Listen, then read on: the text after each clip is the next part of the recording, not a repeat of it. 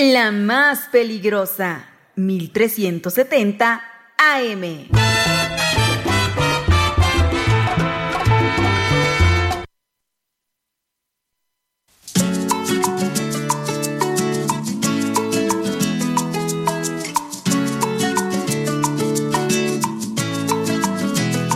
Me hace daño verte, quisiera que te fueras. Diera todo por el poder que desaparecieras. Trato de olvidarte de cualquier manera. Ya son las 12 con 14 minutos, las 12.14 a través de la más peligrosa en el 1370 de AM y www.peligrosa.mx. Señora linda, señora bonita, ya es miércoles, es 7 de febrero, son las 12.14, hay 21 grados según el termómetro aquí en cabina, así que hace calorcito en la ciudad de Guamantla, miércoles de tianguis, miércoles de mercado. Y sí, ya adivinó usted, estamos arrancando con la sección más gustada, la más pedida. Estoy hablando de las rapiditas de la información. Yo, un y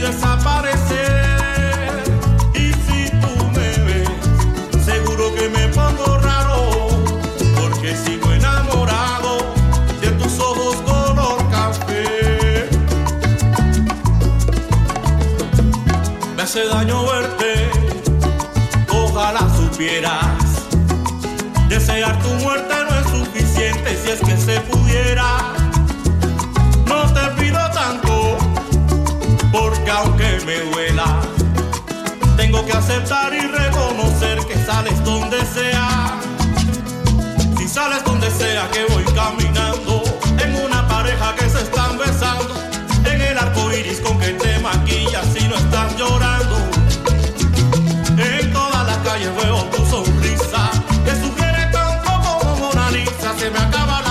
se me va la vida mía si te vuelvo a ver.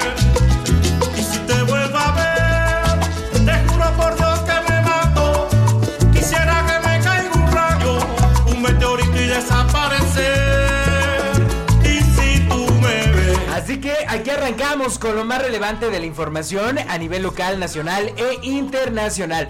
Así que si está lista, pues vámonos rápidamente a las noticias más relevantes que se han generado hasta este momento, en este miércoles 7 de febrero. Y mire, aquí ya le habíamos contado sobre la inconformidad que existía en el FD del ISTE, sobre pues lo- las malas formas que estaba teniendo la directora en ejercer su pues su trabajo, ¿no? Ya hablábamos de que pues había muchas irregularidades. Bueno, pues en esta mañana inconformes ya lograron la, la destitución de esta directora del EFDI del ISTE.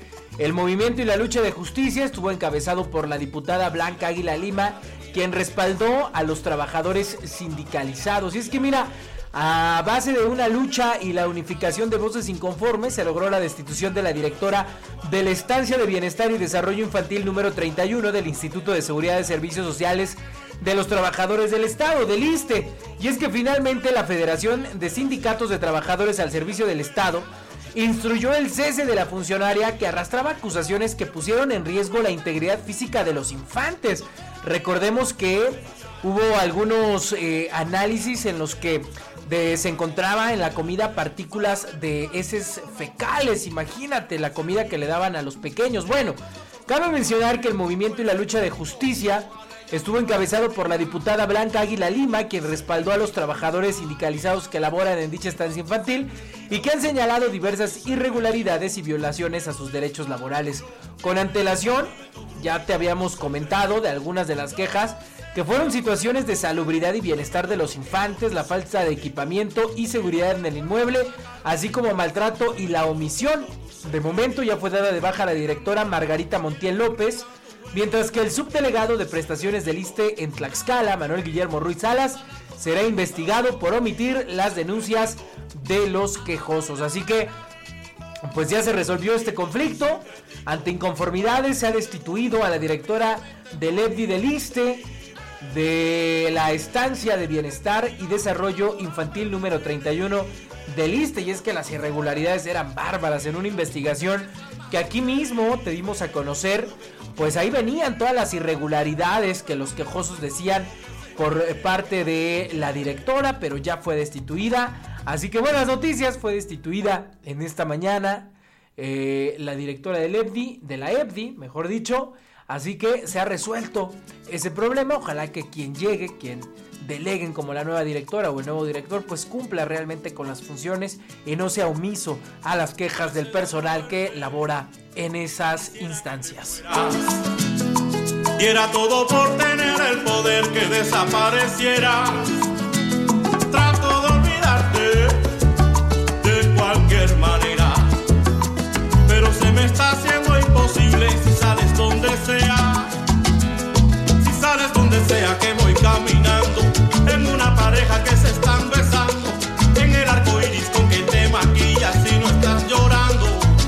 Más información, la gobernadora del estado de Tlaxcala, eh, Lorena Cuellar Cisneros, dice que las iniciativas presentadas por el presidente Andrés Manuel López Obrador son eh, para beneficio de los tlaxcaltecas. Uno de los objetivos es que los funcionarios trabajen con honestidad y sin lujos. Y es que a unas horas de que el presidente de México, Andrés Manuel López Obrador, presentó un paquete de iniciativas rumbo al tramo final de su sexenio que incluyen reducir el Congreso, revertir las últimas reformas pensionales y decidir la elección de jueces y ministros por voto popular, la gobernadora Lorena Cuellar Cisneros refirió que con el contenido se, se, beneficiarán a los tlaxcaltecas. Expuso que muchos de los puntos presentados ya se encuentran operando en la entidad, como es el caso de la pensión universal para las personas con discapacidad y a los adultos mayores, así como las becas a estudiantes y apoyos a jóvenes. Ante los medios de comunicación hizo énfasis en que el objetivo principal es que el dinero del pueblo llegue al pueblo y que los funcionarios trabajen con honestidad y sin lujos. Abundó que la mayoría de estos principios ya son una realidad en el país pero es necesario que queden escritos para garantizarlos. Así que bueno, pues la gobernadora Lorena Cuellar dice que este paquete de reformas presentadas por el presidente de México, Andrés Manuel López Obrador, beneficiarán a los tlaxcaltecas. Tú me ves, seguro que me pongo raro, porque sigo enamorado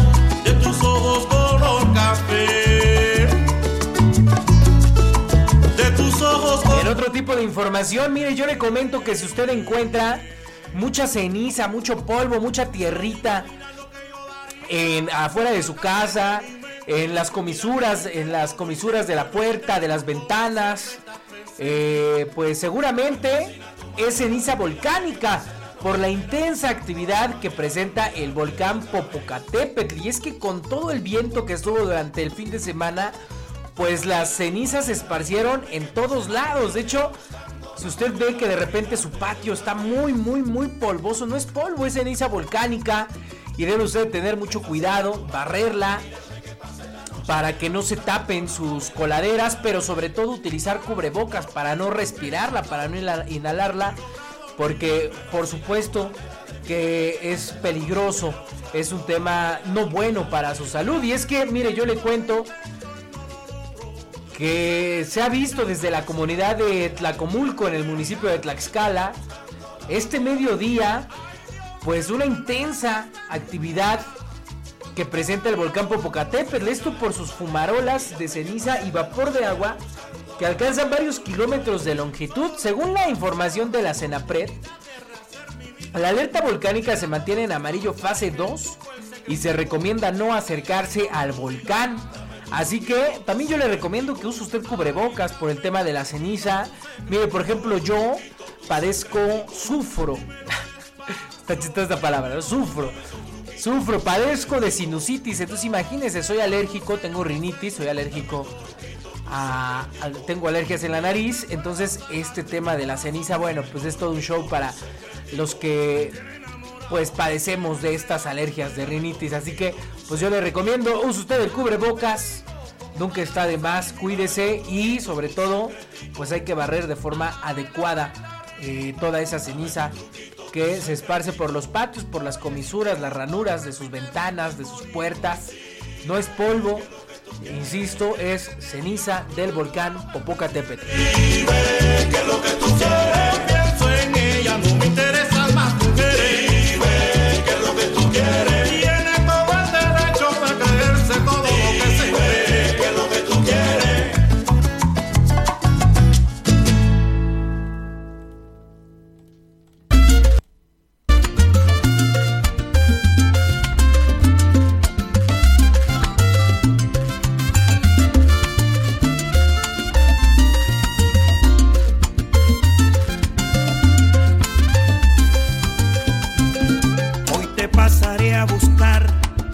Salgas de la oficina, ponte linda, ponte divina, con el vestido que me fascina. Tú me tienes loco, baby. Son las 12 con 24 minutos. Vámonos a la información de carácter nacional. Y es que yo le cuento que la violencia continúa a todo lo que da y la violencia política también, porque estamos ya a unos meses de que arranque formalmente pues las campañas, tanto para quienes buscan ser presidentes o presidentas de nuestro país, en este caso pues lo oficial son dos candidatas y un candidato que comenzarán campaña ya en, en el siguiente mes, en el mes de marzo. Realmente estamos ya a unos días del de eh, arranque formal de las campañas políticas y también de quienes buscan ser senadores, diputados federales, presidentes municipales, diputados locales, etcétera, un cargo de elección popular. Bueno, pues la violencia política continúa porque además de que están matando candidatos a diferentes puestos de elección popular, pues también están eh, eh, atacando a personal de a funcionarios de algunas instituciones gubernamentales. Por ejemplo, mire, en esta noticia yo le cuento que mataron al director de desarrollo social de Fresnillo, Zacatecas. El funcionario fue atacado por hombres armados cuando se encontraba en las inmediaciones del Hospital Real de Minas. De acuerdo con las primeras versiones, el funcionario fue atacado por hombres armados. Cuando llegaron los equipos de emergencia, pues confirmaron que ya carecía de signos vitales. Esto allá en Fresnillo, Zacatecas, pero en Guerrero, donde la ola de violencia por el crimen organizado está muy fuerte, vive sus momentos más álgidos, pues levantaron por error al coordinador de Movimiento Ciudadano en Guerrero, es amarrado, golpeado y luego liberado. De acuerdo con las primeras versiones, al identificarse Julián López Galeana, el grupo armado lo dejó en libertad, pues dijeron haberse equivocado de persona. Imagínense, así, así de complicado está la situación en todo el país. La estrategia de abrazos y no balazos cada vez, cada vez nos dice que es un rotundo fracaso por parte del presidente López Obrador.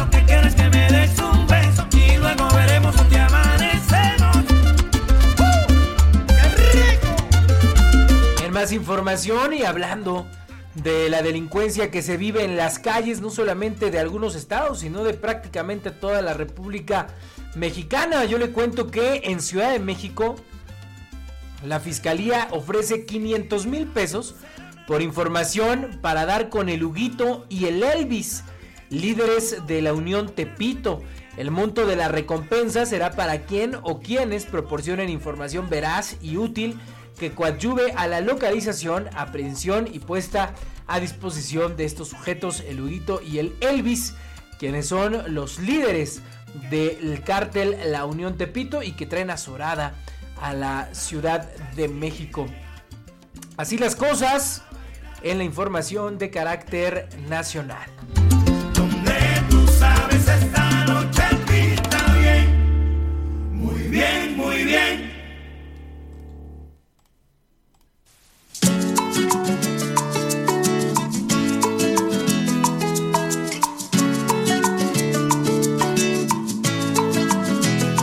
Me hace daño verte, quisiera que te fueras.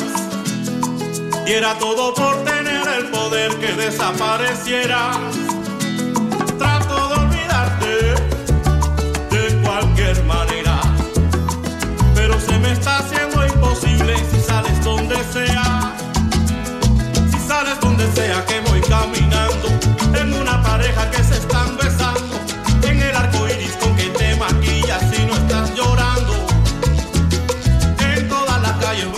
yo le había comentado a usted que según una investigación de la DEA, publicada por un diario digital en Estados Unidos, por un periódico digital, pues aseguraba que el presidente López Obrador en 2006 había recibido eh, dinero por parte del crimen organizado del cártel de Sinaloa. Bueno, el presidente salió a decir que es mentira, que pedía a Estados Unidos una disculpa por esa difamación. Y bueno, pues el tema continúa porque ahora una enviada del presidente Joe Biden asegura que supuesta relación entre el narco y AMLO es tema cerrado. Así, así sin más ni más, es tema cerrado. Y mire, un reportaje de Team Gold señala que para ver si encontraba elementos más contundentes, la DEA barajó la posibilidad de lanzar un anzuelo al equipo de AMLO en su segunda campaña presidencial, más dinero supuestamente por parte del narco. Al final desistió de esa idea, o sea, no se llevó a cabo. Aunque en los reportajes se encendieron las alarmas por el tema, pues ya se aclaró que en Estados Unidos no se encontraron elementos para seguirle rascando. Se aprovechó la visita del equipo de Joe Biden para aclarar el supuesto apoyo del narco a la campaña de Andrés Manuel López Obrador de 2006 y dijo es tema cerrado. Lo anterior fue dicho por la titular de la Secretaría de Relaciones Exteriores, Alicia Bárcena, luego de sostener una reunión con la asesora de seguridad de la Casa Blanca, Elizabeth Sherwood Randall. De acuerdo con Bárcena, la funcionaria que encabezó la delegación que mandó Joe Biden le dijo al propio Andrés López Obrador que la investigación revelada por DW y Pro Publications ya no es del interés de las autoridades estadounidenses.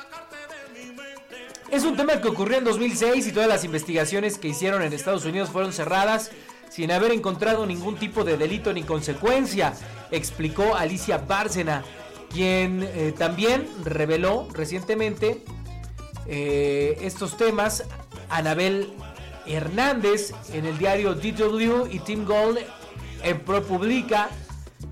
Y bueno, pues eso dijo la, ex, la canciller que es un compendio, es un compendio de informaciones antiguas de la DEA. Respecto a los llamados de AMLO a ponérsele al tiro a Estados Unidos y exigir una disculpa por la información que la DEA soltó a los mencionados periodistas, la titular de la Secretaría de Relaciones Exteriores señaló que no hay necesidad. Reiteró, no fue información del gobierno de Joe Biden ni del Departamento de Estado, sino de la DEA, la cual cerró la investigación. Es un tema cerrado que surgió más bien como un tema electoral. Bueno, pues ahí está la información, se movió rápido el presidente López Obrador. Habrá que preguntar qué tuvo que dar él para que el propio equipo de Joe Biden diga que esto es un caso cerrado. ¿No? Complicadísima esta situación, pero bueno, así están las cosas. El gobierno de Estados Unidos solapa al presidente López Obrador y dice que sí, que sí hubo una investigación, pero que ya es caso cerrado. Así las cosas. Yo no sé, yo no sé, yo no sé tu Dame tu truquito, tu secretico, que no te puedo sacar de mi corazón. Dame tu truquito, tu secretico, me tienes enamorado, me tienes enredado tu juego. Vámonos a la última, y es que de acuerdo al paquete de 20 reformas a la constitución que ha mandado el presidente López Obrador, pues una que llamó mucho la atención es la reforma de pensiones que busca que los trabajadores puedan pensionarse al 100% con su último salario siempre y cuando ganen menos de 16.777 pesos. Pero, ¿por qué es tan cuestionable esta reforma? Aquí te cuento. Me interesan más mujeres. Dime qué es lo que tú quieres. Y es que, mire, si usted no es tan clavada en cuestiones de la política mexicana, pero sí está al tanto de las noticias más importantes, seguro ya escuchó o leyó sobre el paquete de reformas que AMLO presentó en, en, el aniversario de la Constitución, entre ellas la famosa reforma de pensiones. Y si no ha escuchado esto, yo la invito a que revise nuestro episodio de ayer en nuestro podcast. Ahí hablamos de todo este paquete de reformas que envió el presidente López Obrador. Pero bueno, vámonos con esta, con esta reforma que ha estado muy cuestionada en redes sociales por lo que implica en las letras chiquitas, porque no todo es como lo dice López Obrador. Se trata de una buena idea que se enfrenta a un par de contras de peso importante como el déficit del gobierno o las fuentes de donde saldrá la lana, para que los trabajadores y las trabajadoras puedan pensionarse con el 100% de su último salario, y esto es solo un caso especial. Así que aquí le voy a contar con peras y manzanas de qué va la reforma de pensiones de AMLO y por qué ha sido tan cuestionada por un sector en redes sociales. Primero, ¿de qué va la reforma de pensiones de AMLO? Bueno, en pocas palabras, que todas las personas trabajadoras tengan derecho a recibir una pensión justa. Para, que esto sea una realidad, AMLO propone cambiar los párrafos segundo, tercero y cuarto del artículo 123 de la Constitución mexicana para que los trabajadores con 65 años de edad que comenzaron a cotizar a partir del primero de julio de 1997 en el IMSS y los trabajadores del ISTE se puedan retirar con una pensión igual a su último salario, hasta por una cantidad equivalente al salario promedio registrado en el Instituto Mexicano del Seguro Social. Ojo, eso quiere decir que esto de retirarse con una pensión equivalente al último salario mínimo, pues aplicaría únicamente si el monto no supera los 16.777 pesos, que es el equivalente al salario promedio registrado en el IMSS. Todo esto vendría con su actualización o aumento anual cada primero de enero. Ya saben, por la inflación.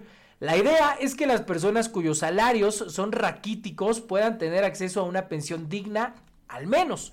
Y sobre el porcentaje del retiro, solo hay que recordar que actualmente los trabajadores cobran casi el 40% de su último salario y todo es mediante sus propias aportaciones. Va de nuevo. La reforma estaría beneficiando principalmente a toda la banda chambeadora que cobra por debajo de los 16.777 pesos. Si usted no cobra menos que eso, pues entonces no le beneficia.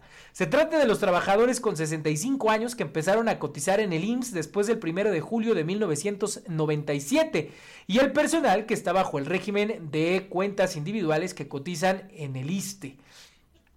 Así que, bueno, pues ahí va un poquito de eso es un poquito de la explicación de lo que se trata esta reforma de pensiones que ya le decía ha sido un tanto cuestionada por ahí en las redes sociales. Bueno, aplicando tanto para el personal que trabaja en empresas privadas, pero que está registrado en el IMSS y los trabajadores del ISTE. Ok, para lograr esta meta, la reforma de AMLO propone crear un fondo semilla o el Fondo de Pensiones para el Bienestar como lo dice su nombre, este fondo servirá como base para echar a andar el sistema de pensiones propuesto con una inyección de 64.619 millones de pesos.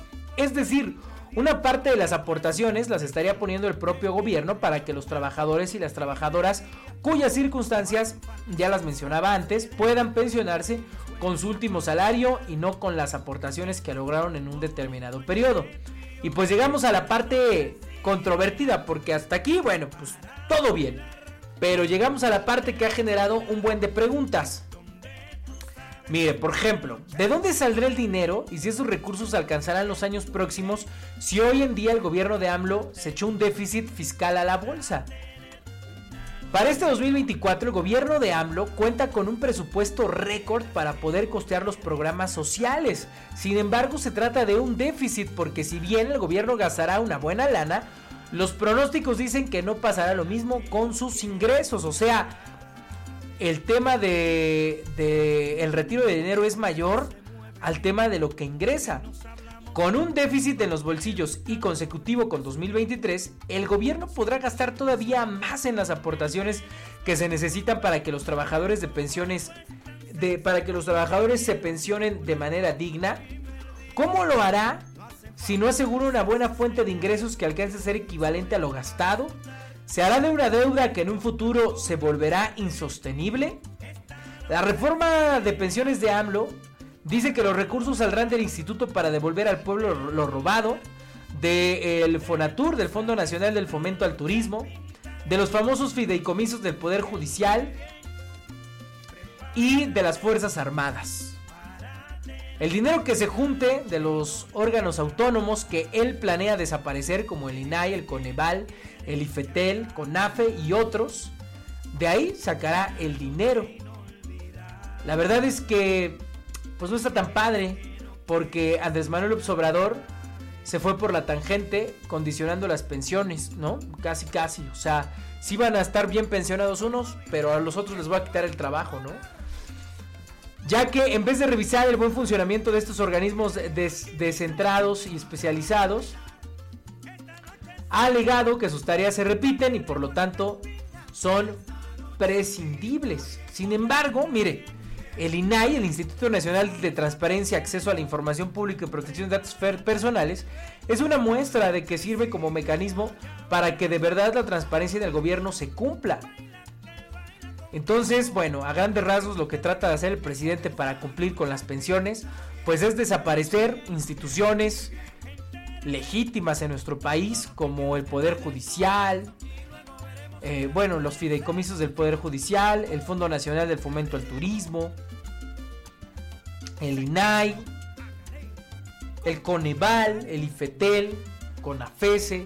O sea, ahí va a dejar sin chamba a mucha gente para beneficiar a otros.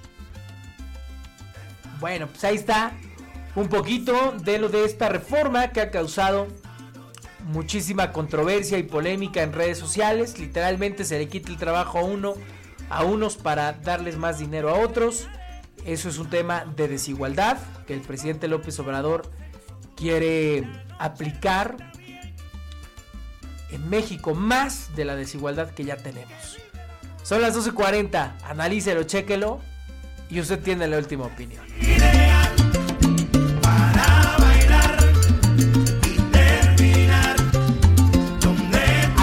Llegamos al final de las rapiditas de la información a través del 1370 de AM y www.peligrosa.mx. Señora linda, señora bonita, ya está usted informada de todo lo que acontece a nivel local, nacional e internacional. Recuerde que si no le da tiempo escuchar nuestro podcast en vivo, pues lo puede usted escuchar a cualquier momento, a cualquier hora, a través de nuestra cuenta de Apple Music, Spotify, Amazon Music o cualquier plataforma digital. Solo en el buscador le pone ahí las rapiditas de la información y ahí le aparece el episodio diario de lunes a viernes en las rapiditas de la información. Salsa buena, el que no baile con esto no tiene sangre en la vena.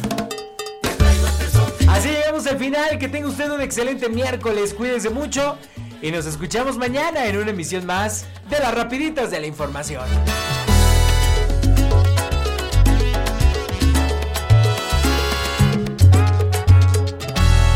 Tienes de un verde caimán, mezcla de caña y café el son de Benny Moré y el ritmo La de los más peligrosa, del compay con su 1370 chan, chan, y AM.